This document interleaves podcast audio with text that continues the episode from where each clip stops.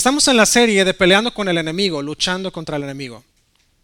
Eh, estuvimos platicando hace un par de semanas justamente el principio de la lección y empezamos a hablar sobre cómo el enemigo empieza a meter sus ideas en nuestra cabeza y empieza a atacar nuestra cabeza.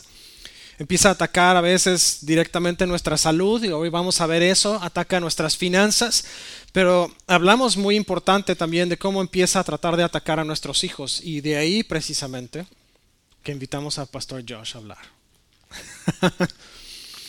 Junior Bible Quiz es una excelente manera de ayudar a nuestros hijos. Pero vamos a platicar hoy sobre cómo el diablo se opone a que nosotros ganemos la guerra.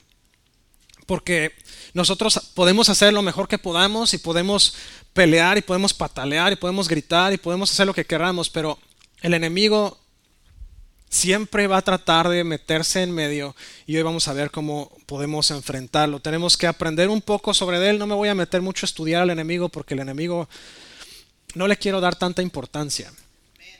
Pero hoy vamos a ver cómo podemos evitar o podemos contraatacar.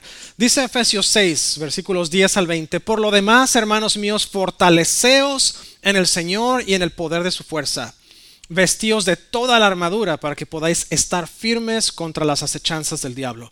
Porque no tenemos lucha contra sangre y carne, sino contra principados, contra potestades, contra los gobernadores de las tinieblas en este siglo, contra huestes espirituales de maldad en las regiones celestes. Por tanto, tomad toda la armadura de Dios para que podáis resistir en el día malo. Y habiendo acabado todo, estar firmes. Estad pues firmes, ceñidos vuestros lomos con la verdad y vestidos con la coraza de justicia y calzados los pies con el apresto del Evangelio de la paz. Sobre todo, tomad el escudo de la fe con que podáis apagar todos los dardos de fuego del maligno. Y tomad el yelmo de la salvación, el yelmo de la salvación, perdón, y la espada del Espíritu, que es la palabra de Dios, orando en todo tiempo, con toda oración y súplica en el Espíritu, y velando en ello con toda perseverancia y súplica por todos los santos, y por mí, a fin de que al abrir mi boca me sea dada palabra para dar a conocer con denuedo el ministerio, perdón, el misterio del Evangelio, por el cual soy embajador en cadenas, que con denuedo hable de él como debo hablar. Señor, esta mañana venimos delante de ti, Señor, pidiendo sabiduría, pidiendo que tu Espíritu Santo abra nuestra mente y nuestro corazón. Señor, te pido que la palabra que vamos a estudiar hoy sirva no nada más para ver qué es la artimaña que el enemigo va a utilizar, pero que podamos nosotros entender cómo vamos a contraatacar al enemigo. Te pido que tu palabra entre en nuestro corazón como semilla en tierra fértil. Te pido, Señor, que crezca, que florezca y que se multiplique y fructifique al ciento por uno, Señor, porque no estamos en esta tierra para sentarnos a escuchar un mensaje, estamos aquí para llevar tu palabra y que tu palabra, Señor, hoy sea sazonada con sal para que nosotros, Señor, podamos asimilarla, podamos aprenderla y podamos llevarla allá afuera en el nombre de Jesús. Amén. ¿Qué es lo más importante que usted debe conocer o recordar de esta serie? Es que Dios está en control y nosotros estamos bajo su cuidado. No sé si usted sabe la historia, pero si no la sabe, se la voy a contar. Dios creó todo, Dios tenía una multitud de ángeles en el cielo y cierto personaje que por cierto es muy inteligente y es muy habilidoso y tiene la capacidad de crear música, decidió rebelarse contra Dios y junto con él un tercio de todos los ángeles se rebelaron contra Dios. Yo no sé a qué mente absurda se le ocurrió pensar que iba a poder ganar en contra de Dios y se opuso a él Así que fueron todos estos ángeles arrojados a la tierra. Fueron completamente arrojados del cielo y quedaron bajo su propia naturaleza rara. Pero el enemigo, y se lo voy a decir desde ahorita, porque es, es como funciona, el enemigo no viene personalmente a atacarlo, hermano. Nadie de nosotros somos tan importantes para que el diablo mismo esté ahí. Si él se llevó un tercio de todos los ángeles, toda esa hueste que tiene él, todo ese grupo de ángeles son los demonios mismos que vienen a estarnos estorbando y a estarnos atacando y a estarnos fastidiando. Y con eso en mente vamos a entrar al tema. Nosotros estamos continuamente bajo ataque, estamos bajo ataque continuo, perpetuo, hasta que Dios regrese, hasta que Cristo vuelva a la tierra. Y el enemigo nos va a atacar de manera individual y nos va a atacar de manera universal. ¿A qué se refiere? Muchas veces va a venir directamente a nosotros, Muchas veces va a venir a hablarnos y, y, como se lo he dicho antes, va a venir esa vocecita que nos dice tú no puedes, tú no sabes, no hay forma de que Dios te perdone lo que tú has hecho, pero también va a utilizar a otras personas para atacarnos. No es nada más en el aspecto emocional, no es nada más en el aspecto financiero, pero es en todas las áreas de nuestra vida. Va a tocar cada área que pueda. Tenemos un ejemplo típico, Job. Y usted puede leer el libro de Job y se va a dar cuenta que Dios le dio permiso de tocar todas sus posesiones, pero no tocar su vida. Y le dio permiso de tocar su salud, pero no su vida. Y alguien dice, hermano, pero el fulanito de tal que venía a la iglesia está poseído por demonios. Le voy a decir una cosa. La palabra de Dios jamás especifica que un cristiano se puede poseer por un demonio. Porque una vez que entra el Espíritu de Dios a nosotros, la presencia de Dios está dentro de nosotros. Así que podrá usted estar bajo ataque, pero no está poseído por un demonio. Podrá estar seducido por el efecto del pecado y el efecto del demonio en su vida. Y eso es parte del ataque constante del enemigo. Vamos a hablar más adelante de cuatro diferentes terrenos en donde el enemigo nos va a atacar, pero me voy a meter directo desde el principio porque no me quiero adelantar. Lo que queremos entender es que Dios nos ha dado todo, tenemos todo lo necesario para pelear y para ganar la guerra.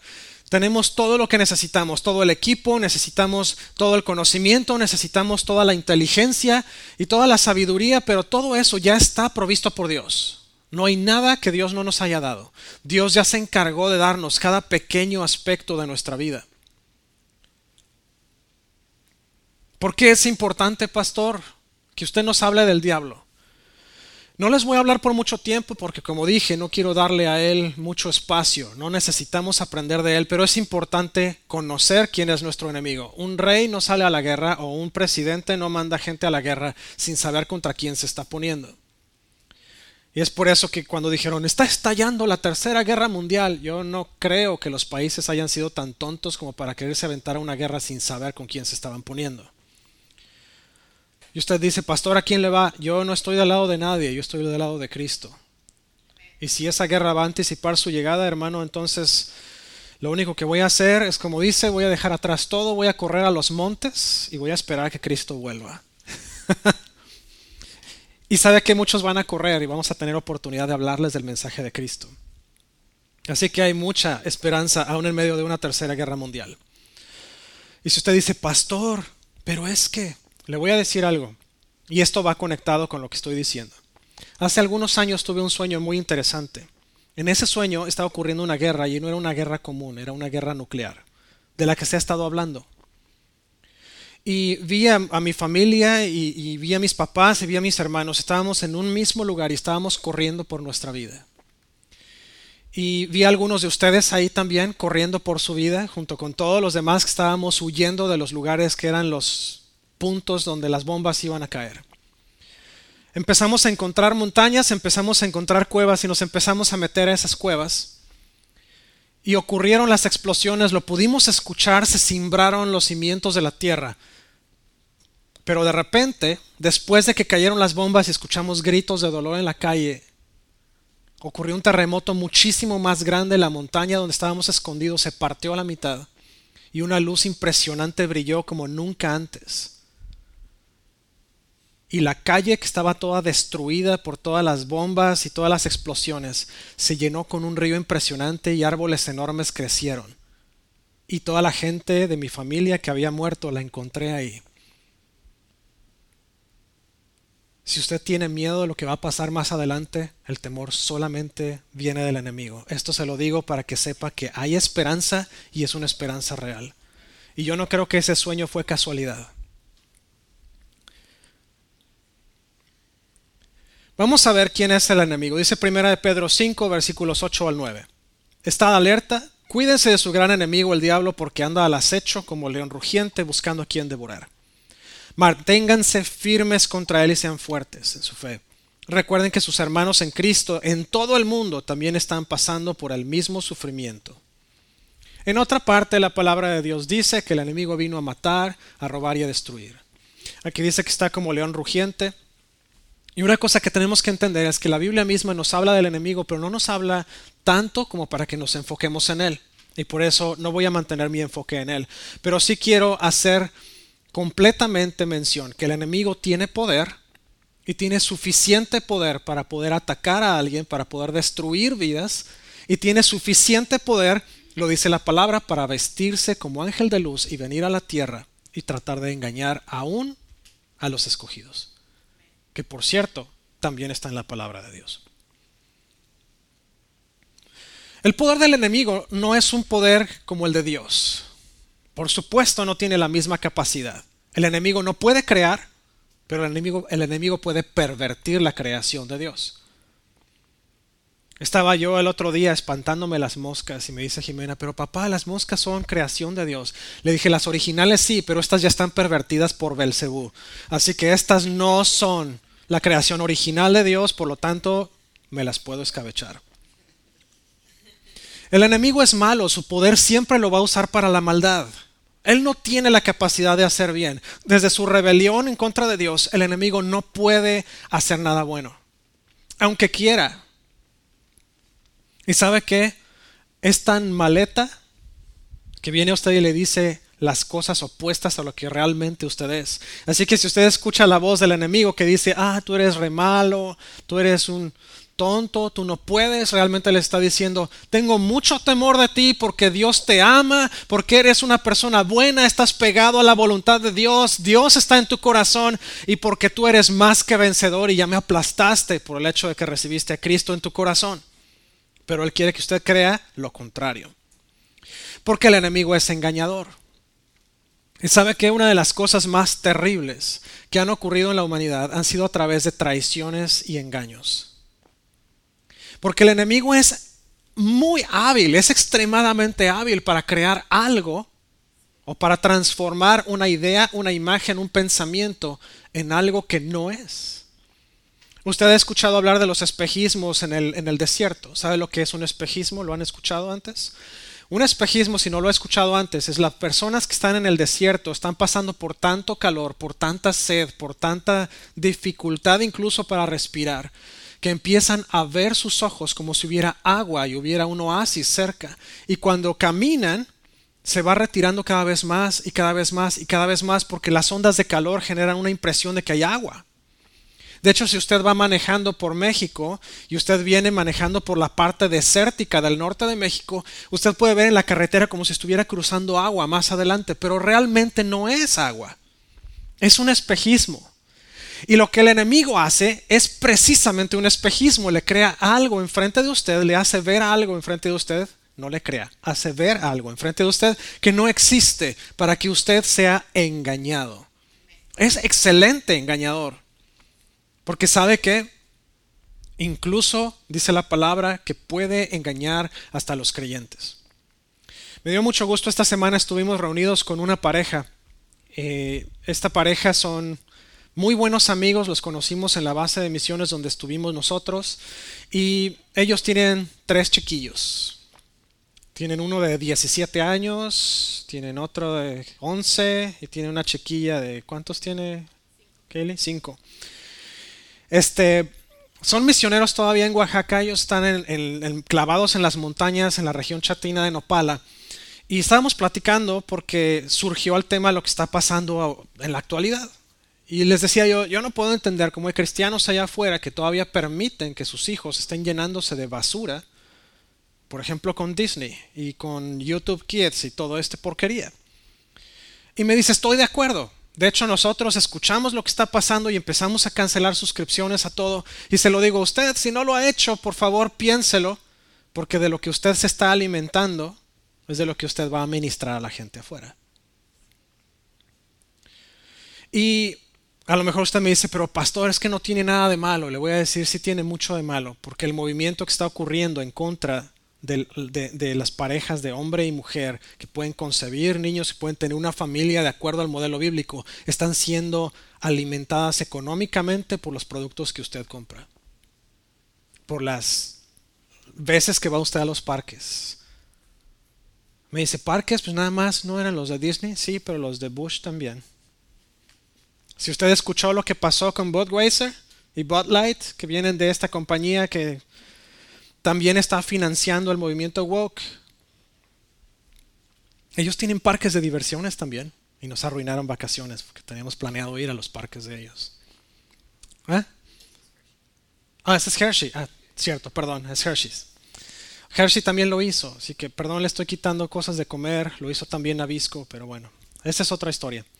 Pero lo que voy es que muchos cristianos han sido engañados y ellos piensan que no está mal.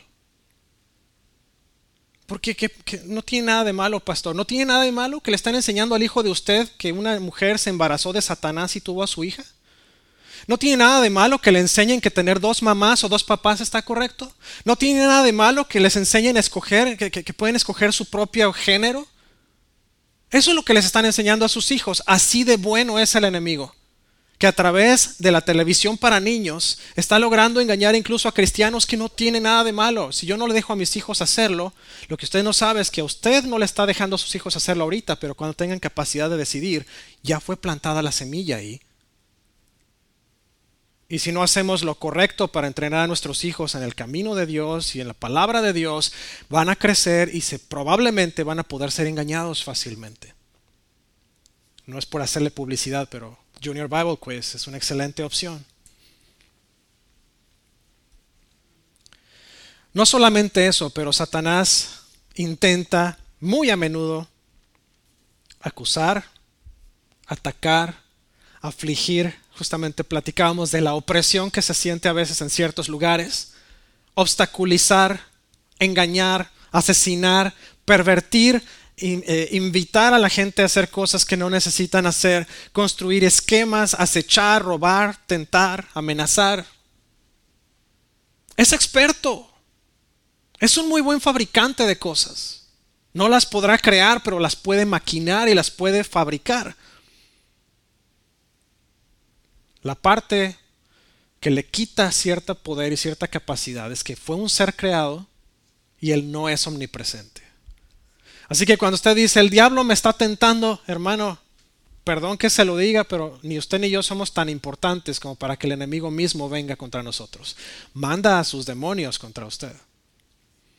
Por eso tiene un espíritu de temor, por eso tiene un espíritu de perversión, por eso tiene un espíritu de, de, depresión, por eso tiene un espíritu de ansiedad, por eso tiene todos estos espíritus que trabajan a su favor.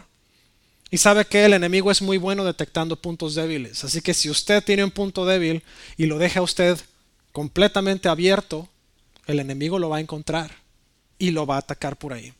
Hay cuatro ejemplos que queremos revisar del Antiguo Testamento. El primero es Eva. Eva fue tentada en el terreno mental, en el terreno psicológico. El enemigo viene y no le dijo, Dios está mal,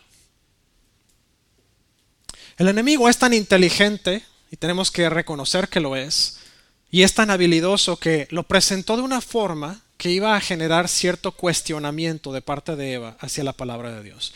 La palabra de Dios fue, puedes comer de todo árbol que está en el jardín, excepto el que está en el centro, que es el árbol del bien y del mal. El enemigo, la forma en como lo planteó, fue una forma demasiado estratégica. Se acerca con ella, hey, ¿cómo estás? Con que Dios te dijo que no comieras del árbol, ¿eh? No, pues sí, me dijo que, que no. Podemos comer de todo lo demás, ¿eh? pero no de este. Le dice, no, hombre. Lo que pasa es que Dios tiene miedo. Te vuelvas como Él. Porque cuando comas de ese fruto, vas a hacerte como Dios. Se dio cuenta, no le tiró piedras a Dios. La endulzó, le enseñó ¿Ya vio este carro, hermano? Tiene asientos de piel que los puede usted calentar en tiempo de frío o los puede usted enfriar en tiempo de calor. Tiene también en el volante calentador o enfriador. Tiene doble aire acondicionado. Tiene el tercer eh, línea de asientos. Y tiene esto y tiene su color favorito. Así de bueno para vender es el enemigo. El problema es que Eva lo compró. El enemigo utilizó el terreno de la mente. Y sabe que muchos de nosotros estamos siendo atacados en ese mismo terreno. De hecho, el enemigo utiliza este tipo de ataque para mantener a la gente en ignorancia. No nos vayamos muy lejos. ¿Qué están haciendo los presidentes de muchos de nuestros países? Tratar de eliminar la verdadera educación y poner cualquier cantidad de basura para mantener a la gente en ignorancia y que puedan ellos hacer lo que les dé su regalada gana. Lo intentaron hacer aquí, pero creo que tenemos gente un poquito más despierta aquí en los Estados Unidos porque bloquearon algunas de esas leyes. Pero así es el enemigo. El enemigo va a tratar de mantenerlo a usted en ignorancia y mientras más lo pueda alejar, mejor va a ser. El enemigo utiliza las mentiras como su arma principal. Le mintió a Eva. Oh, no, no tiene nada de malo. nada más vas a ser como Dios si lo comes y ya. nada del otro mundo. Y de ahí se agarró ¿Cuál es la defensa para nosotros? ¿Cómo podemos evitar este tipo de ataque? La palabra inspirada de Dios. Es por eso que es tan importante tener la palabra de Dios en nosotros. Estar en, constante y en continua investigación, en constante este, estudio de la palabra de Dios, porque mientras más permanecemos en la palabra, más fácil va a ser tirar las artimañas del enemigo. ¿Cómo fue que Jesús resistió la tentación en el desierto? El enemigo vino y le dijo, mira, si, si tú eres Dios, le puedes hablar a estas piedras y que se conviertan en pan. Jesús no le contestó, ay, apártate de mí, Satanás. No, le contestó, no, porque dice la palabra de Dios que no solo de pan vivirá el hombre. Y después lo llevó al pináculo del templo y le enseñó todos los reinos de la tierra. Dice y dice, te daré todo esto si postrado me adorares. Y Jesús le contestó, no, porque dice la palabra de Dios que solamente a Dios servirás y solamente a Él te inclinarás. Y después el enemigo trató. Le dice, ahora tírate porque dice la palabra de Dios que enviará a sus ángeles para que te agarren. Y le contestó Jesús, no, porque dice la palabra de Dios que no debemos tentar a Dios.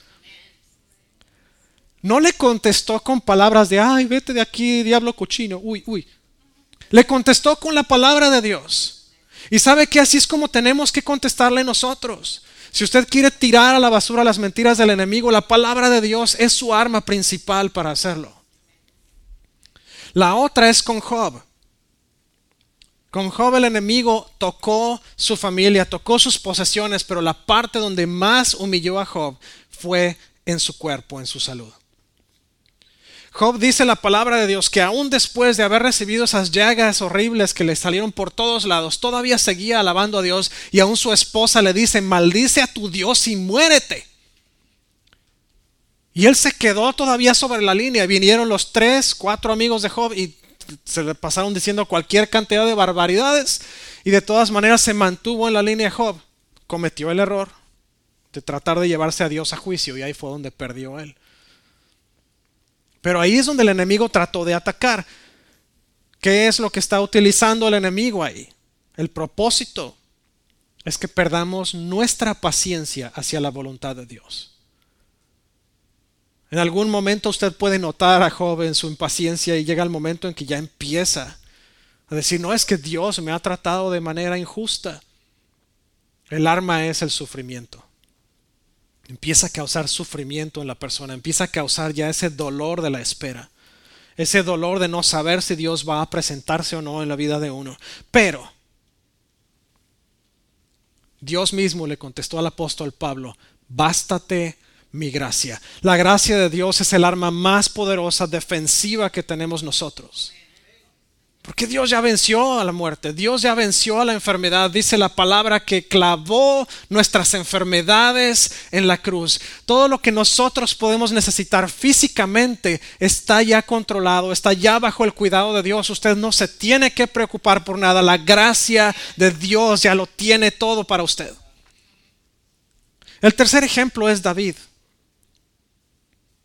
Desafortunadamente David pasó por varios problemas.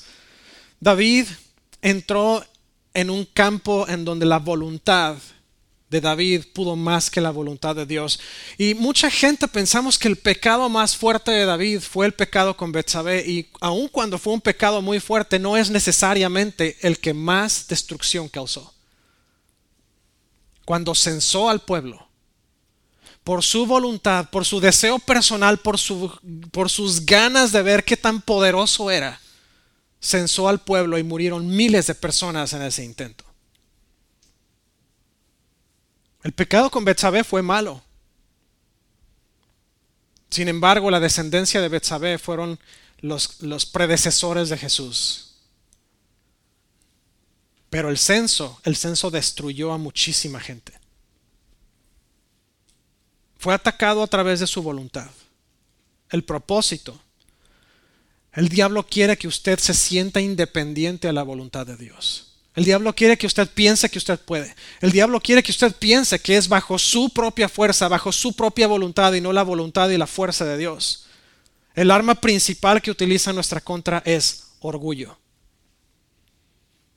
Esta es una conversación que tuvimos Pastor Bruce y yo el lunes. Hay cierto grupo que se denominan ellos mismos el orgullo. No pudieron escoger peor pecado que el orgullo como su estandarte. ¿Cómo podemos defendernos? El Espíritu de Dios está en usted. Justamente hoy veíamos durante la clase dominical el templo.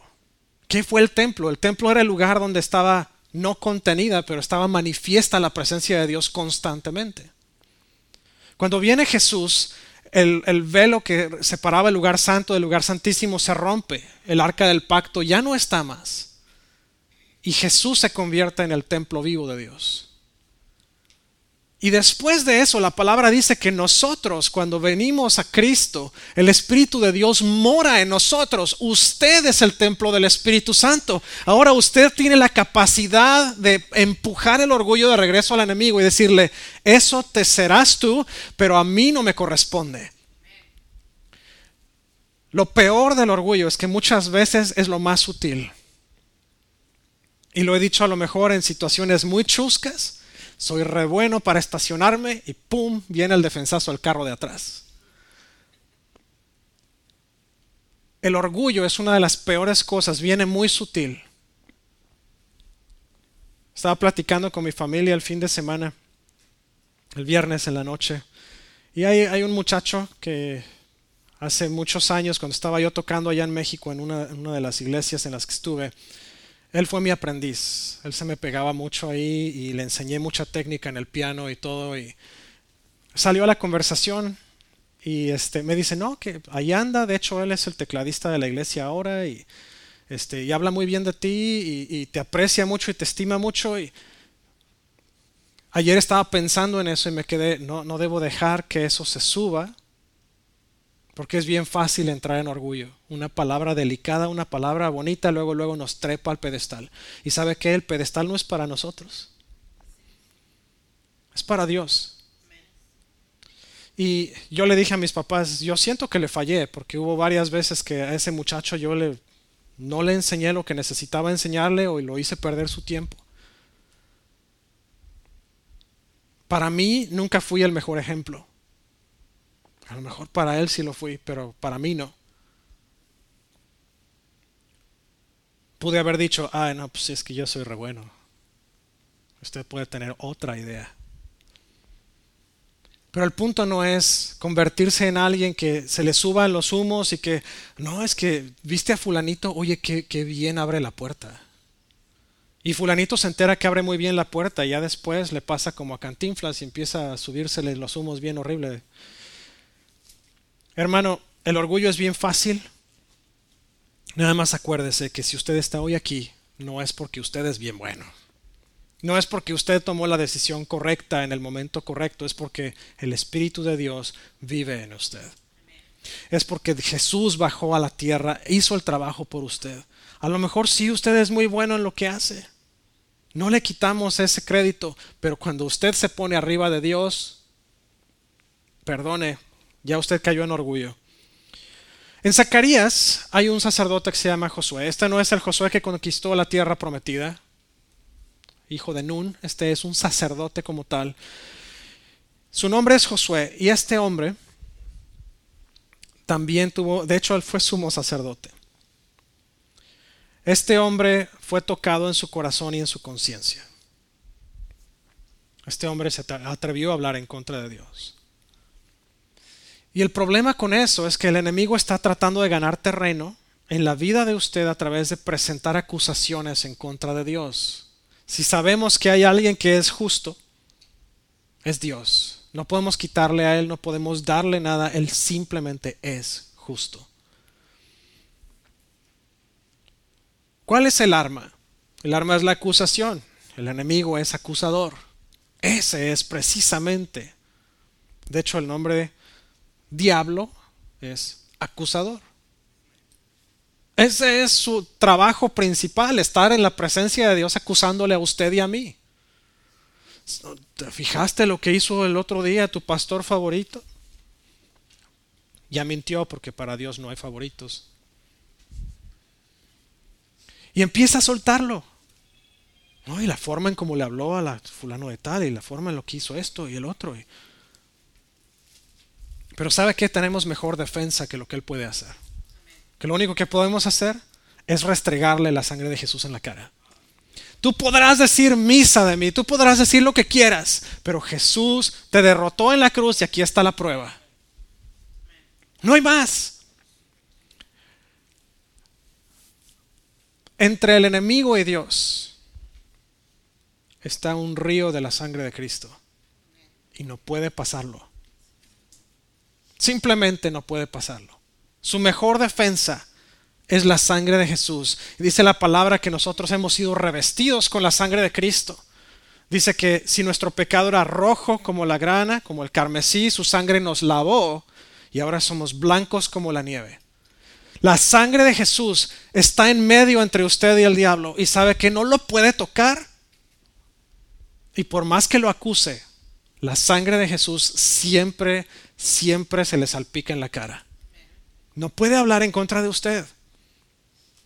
Ahora, ¿qué nos ha dado Dios para la victoria? Número uno, usted lo va a leer a lo largo de toda la palabra de Dios. Sé fuerte, sé valiente, mantente firme. ¿Qué significa mantenerse firme? No sé si usted ha visto las películas aquellas, la más gloriosa de todas. ¿Vio usted la película de Gladiador en algún momento? Cuando están dentro del, eh, del, coliseo y están los carros de los enemigos, de los, este, de los romanos corriendo alrededor, las instrucciones que les da este hombre es hacer como tal un escudo masivo, es como un caparazón de tortuga hecho de los escudos de ellos. Y se ponen uno junto al otro con todos los escudos afuera y los que están atrás ponen los escudos arriba y no hay nada que lo penetre. A eso se refiere la palabra cuando dice mantente firme, sé fuerte y sé valiente, porque cuando usted se viste con la armadura de Dios y usted está codo a codo con otros cristianos que están también manteniéndose fuertes, no hay ningún arma que pueda penetrar ese escudo. Si usted no lo cree todavía, acérquese conmigo al final, necesito orar por usted. La razón por la cual venimos a la iglesia no es para tomar café y comer donas. La razón por la cual venimos aquí es para prepararnos todos, empezando por mí. Para que cuando llegue el momento del ataque, entre todos nos cubramos. Somos una familia, somos un ejército. No estamos separados, no somos los de aquí, los de allá, ni somos tampoco los, los chiquitos y los grandotes, ni, los americanos, ni los hispanos. Somos una iglesia. Somos uno. Dice la palabra, somos un mismo cuerpo. Y como un mismo cuerpo tenemos que protegernos entre todos. Ahora usted va a vivir una vida individual saliendo a la iglesia y va a tener su vida familiar. Usted protéjase, póngase toda la armadura de Dios. Pablo no es Ah, Pablo no es exclusivo en ese aspecto. Cuando Pablo habla a los efesios, Pablo les está diciendo, ponte toda la armadura de Dios, no nada más ponte los zapatos hoy y mañana nada más el casco y pasado mañana nada más la coraza. No, es todos los días, ponte toda la armadura de Dios para que puedas resistir los ataques del enemigo. Si ustedes escucharon la famosa leyenda de Aquiles, era un hombre que no podía ser matado. Era bueno para la guerra, era inteligente, era buen estratega, sabía en dónde pegarle a sus enemigos, podía matar a muchos él solo. pero toda su armadura y toda su experiencia tenía una sola debilidad y esa estaba en su talón. De ahí salió el talón de Aquiles. Si usted no se pone los zapatos de los que habla Pablo, usted está como Aquiles con el pie descubierto y si le tumban a usted un pie, hermano, usted ya no puede seguir en la guerra.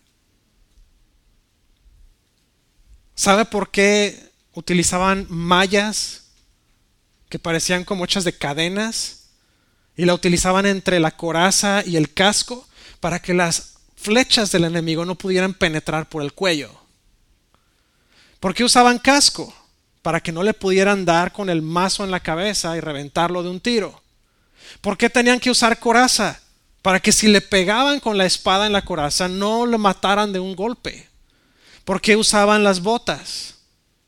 Para protegerse los pies. ¿Por qué utilizaban las, espinilleras y utilizaban la, la armadura en brazos para que no pudieran amputarles brazos de un solo golpe? Hermano, las armaduras tienen un propósito y la palabra de Dios nos habla de la armadura en no solamente Efesios, pero en muchos otros pasajes. Póngase toda la armadura, resista al enemigo. Mire, yo no sé si a usted le pasó de chiquito, pero a mí sí. Había un muchacho en la escuela que era bien bully y nos molestaba, pero a todos los que nos dejáramos. Llegamos a la prepa y seguía él, parece que me iba siguiendo. Y llegó un momento en el que estaba yo ya tan fastidiado, yo no le hice nada, estábamos a punto de prepararnos para un examen, estábamos en los 15 minutos entre clase y clase, y en la escuela donde yo estaba nos hacían pasar todo, cuadernos, mochilas, todo al frente, abajo del pizarrón. Y uno de mis mejores amigos y yo fuimos y pusimos la mochila y a este amigo se le ocurrió darle un golpe en la espalda al bully, mientras estaba agachado dejando su cuaderno en la mochila abajo del pizarrón. Problema fue que yo andaba cerca de ahí y pensó que fui yo. Así que me metió un cate, pero horrible. Yo usaba lentes de armazón, me hundió el, el lente en la oreja hasta el punto de sangrarme la oreja. Diferencia fue que esta vez lo resistí. Contraataqué y jamás me volvió a tocar. Y sabe que esa historia del bully es igual con el enemigo, porque el enemigo es el peor bully que ha existido en la historia. Pero si lo trae, ya como decimos por ahí, lo trae de la oreja. Había otra palabra, ahorita se me fue completamente. Este, siempre mi papá nos decía también algo, pero se me fue completamente la frase ahorita. Y como que quiere regresar, pero ya sabe cómo pasa después de los 40, que ya se desconecta un cable y ya no regresa a su lugar. Dicen en otro lado que lo agarra de ojeriza. Y, bueno, así es el enemigo, lo va a agarrar de ojeriza. Pero si usted aprende a resistir al enemigo y usted aprende a, a rechazar al enemigo con la palabra de Dios, va a llegar el punto en el que los ataques van a ser menos intensos van a ser más frecuentes, pero usted va a saber cómo rechazar y resistir al enemigo lo va a hacer huir de usted, porque dice también la palabra de Dios que cuando Jesús lo resistió la última vez, ya lo dejó en paz y se fue. Y eso pasa con usted. Si, si el enemigo fue resistido por Jesús y después de eso dijo, ya mejor ni le intento, va a pasar igual con usted. El enemigo lo va a dejar, resista al enemigo. Ese es el arma mejor que tenemos. Dice Santiago 4, versículos 7 al 10. Así que sométanse a Dios, resistan al diablo y él huirá de ustedes. Acérquense a Dios y él se acercará a ustedes. Pecadores, límpiense las manos. Ustedes los indecisos purifiquen su corazón. Reconozcan sus miserias, lloren y lamentense. Que su risa se convierta en llanto y su alegría en tristeza. Humíllense delante del Señor y Él los exaltará. Hermano, diario, guárdese de las artimañas del enemigo. Use la palabra de Dios. Tire las mentiras. Échelas a la calle sea una persona que se dedica a animar a otras personas, a otros creyentes. No hay nada peor que encontrarse con un cristiano hermano, ¿cómo está? Ay, pues, pues bien, pero... No, sea el hermano que está animoso.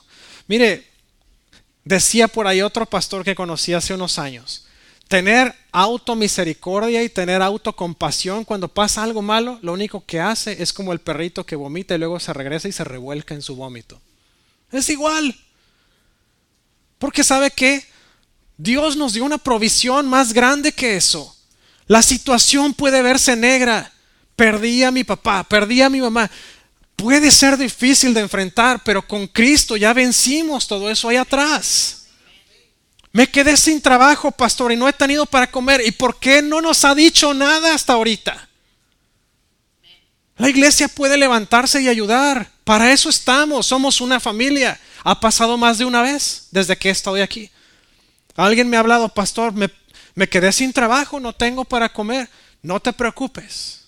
Vamos a ver qué hacemos. Y si nosotros de nuestra propia bolsa no les ayudamos, alguien más se ofrece para ayudar. Y si no se puede, la iglesia da fondos para ayudar. Y si no se puede, conseguimos a alguien, pero usted no se queda sin comer.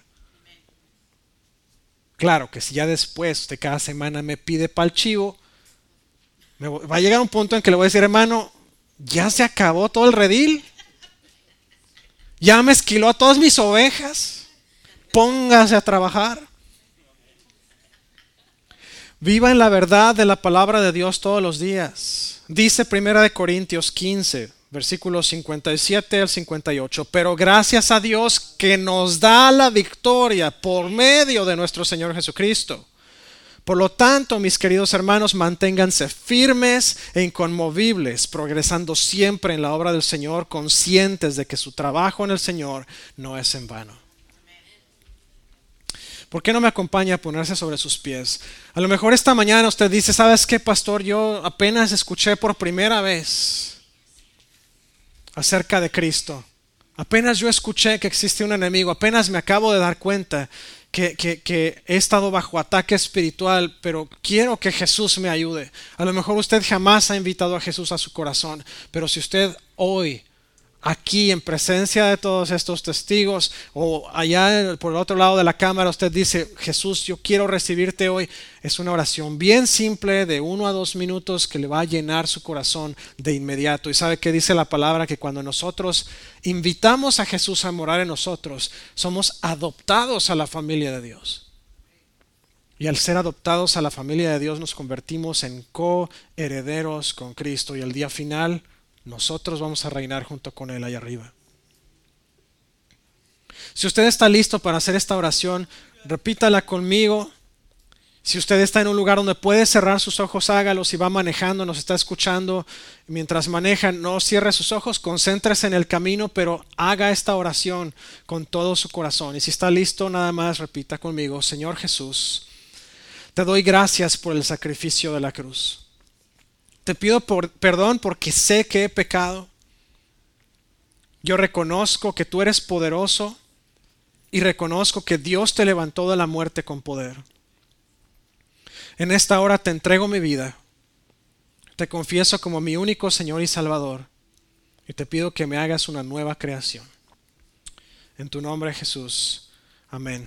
Si usted hizo esta oración, le voy a pedir que me contacte. 918-350-9486 afmonroy.com o a través de Facebook, Instagram, Twitter, YouTube. Usted contácteme porque quiero darle, primero que nada, la bienvenida a la familia de Dios y segundo, quiero explicarle qué decisión tomó y cuál es el siguiente paso. Si usted está hoy aquí y dice, pastor, yo la verdad necesito ayuda porque he sido atacado por el enemigo, he sido golpeado, he sido derribado o a lo mejor no ha sido derribado, pero usted simplemente necesita más fuerza, más resistencia en contra de los embates del enemigo. Hermano, estamos en el lugar correcto y en el tiempo apropiado para que el Señor nos fortalezca. Dice la palabra que nosotros podemos venir a Él y Él va a renovar nuestras fuerzas. Si usted está listo, vamos a orar. Señor, gracias esta mañana por cada uno de los que estamos aquí. Gracias, Señor, por aquellos que están presentes, por aquellos que nos están viendo en línea, Señor.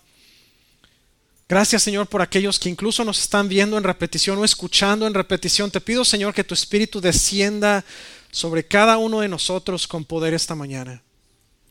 Te pido Señor que toda arma que el enemigo haya diseñado Señor en contra de nosotros, hoy se caiga a pedazos. Te pido que toda mentira del enemigo sea arruinada y sea hoy revelada para que podamos vivir, Señor, en tu verdad. Te pido, Señor, que toda obra que el enemigo haya iniciado en contra de la familia de Cristo, Señor, hoy sea destruida y reducida a cenizas.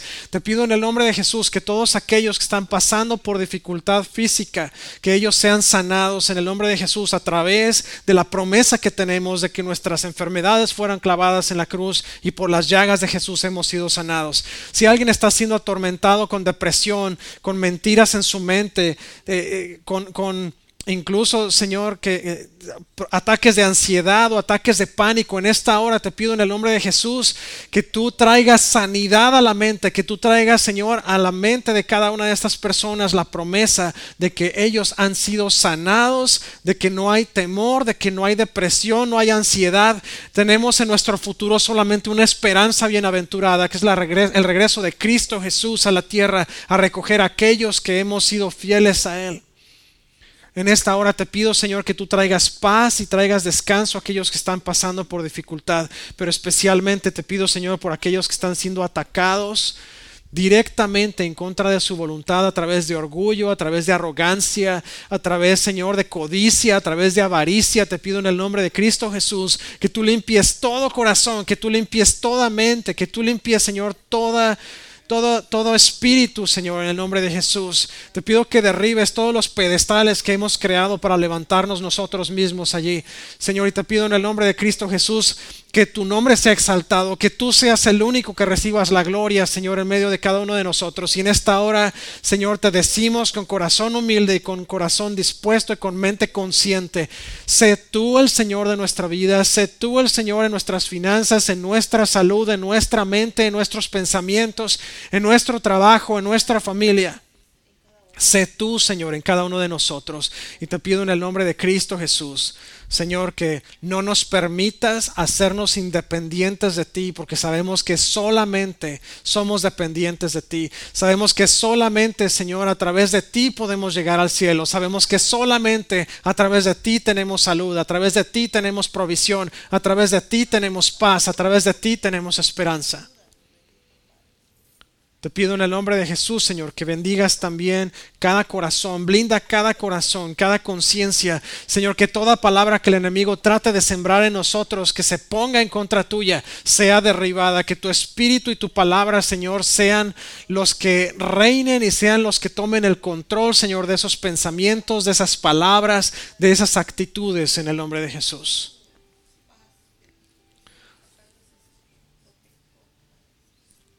Hay alguien en este lugar, puede ser una persona, a lo mejor son más de uno, pero esto está viniendo ahorita mismo.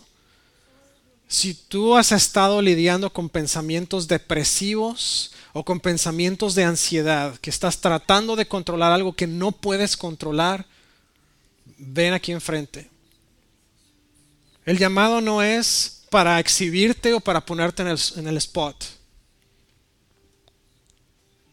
Cuando nosotros invitamos al altar, no es para exhibir a nadie, es para que el cuerpo de Cristo, unidos como una sola familia, como un solo cuerpo, oremos por ti o por la persona que necesita ayuda.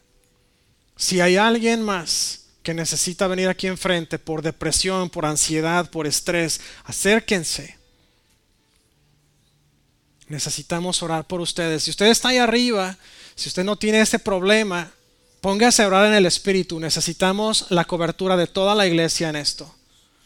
Vamos a tomar unos minutos para orar por las personas que están aquí enfrente, pero yo le voy a pedir que usted no se distraiga, usted póngase a orar donde está.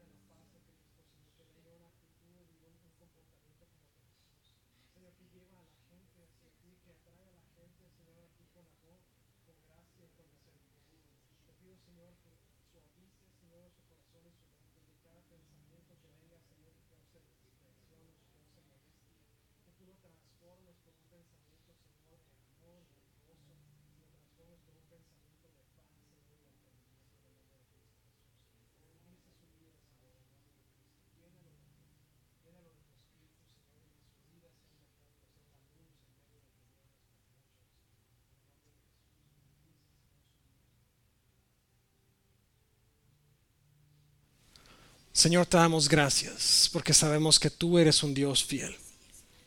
Gracias porque no hay nadie como tú, Señor. Sabemos que podemos confiar en cada palabra que está escrita en la Biblia, Señor, porque sabemos que es palabra inspirada. Porque sabemos, Señor, que todos y cada uno de los puntos que están ahí, cada parte de la, armadura, Señor, que tú has provisto, cada parte, Señor, de cada promesa han sido escritos ahí por ti. Porque, Señor, tú has pasado por este mundo, Jesús, y tú sabes las dificultades que vivimos y tú has dado una provisión para cada parte de nuestra vida. Te damos gracias porque eres un Dios fuerte, porque eres un Dios misericordioso. En esta hora, Señor, te damos gracias porque sabemos que la obra del enemigo es inútil y ha sido derribada, ha sido reducida a cenizas y polvo. Y te pido en el nombre de Jesús, Señor, que cada uno de mis hermanos a partir de esta hora, a partir de este día, sean revestidos y sean llenos de tu, de tu presencia, de tu espíritu, de la sangre de Jesús. Te pido que toda la armadura, Señor, sea algo que ellos cada día se pongan una vez más, que sea algo Señor, que esté como parte de su vida, que se entreguen a ti en cada momento, en cada instante de su día, de su vida. Señor, que cuando vengan dificultades, en lugar de entrar en pánico, entren en adoración, irrumpan, Señor, en adoración, porque pueden ellos entender a través de eso que tu Espíritu Santo está obrando a través de las circunstancias y lo que parece ser algo muy difícil se va a convertir en una gran bendición para ellos en el futuro. Señor, así como el apóstol Pablo tenía la capacidad desde sus prisiones y sus adorarte todos los días, que así sea a través de nuestras dificultades, a través de nuestras de nuestros problemas, a través de todos esos momentos que no sabemos qué hacer, que nuestra primera reacción, Señor, sea adorarte, que nuestra primera reacción sea alabarte, Señor, y llenar tu trono de alabanza. Porque sabemos que es solamente a través de ti que nosotros podemos recibir la paz, que podemos recibir el gozo, y porque sabemos que tú ya has clavado en la cruz toda enfermedad, tú ya has incluso vencido a la muerte por nosotros, y nos has dado esa provisión también a nosotros. En el nombre de Jesús, gracias. Gracias, Padre. Pido que bendigas a cada persona aquí presente y a cada familia aquí representada. Llénalos de tu Espíritu Santo, Señor. Ve con ellos todos los días, cada momento, Señor, cada instante. Llénalos de ti. Llénalos de tu gloria en el nombre de Jesús. Bendice su familia, su casa, sus finanzas. En el nombre de Cristo. Amén y amén. Que el Señor me los bendiga y los guarde. Que el Señor bendiga su entrar y su salir, su acostar y su levantar que Dios haga resplandecer su rostro sobre ustedes y que les llene de paz hoy, mañana y siempre.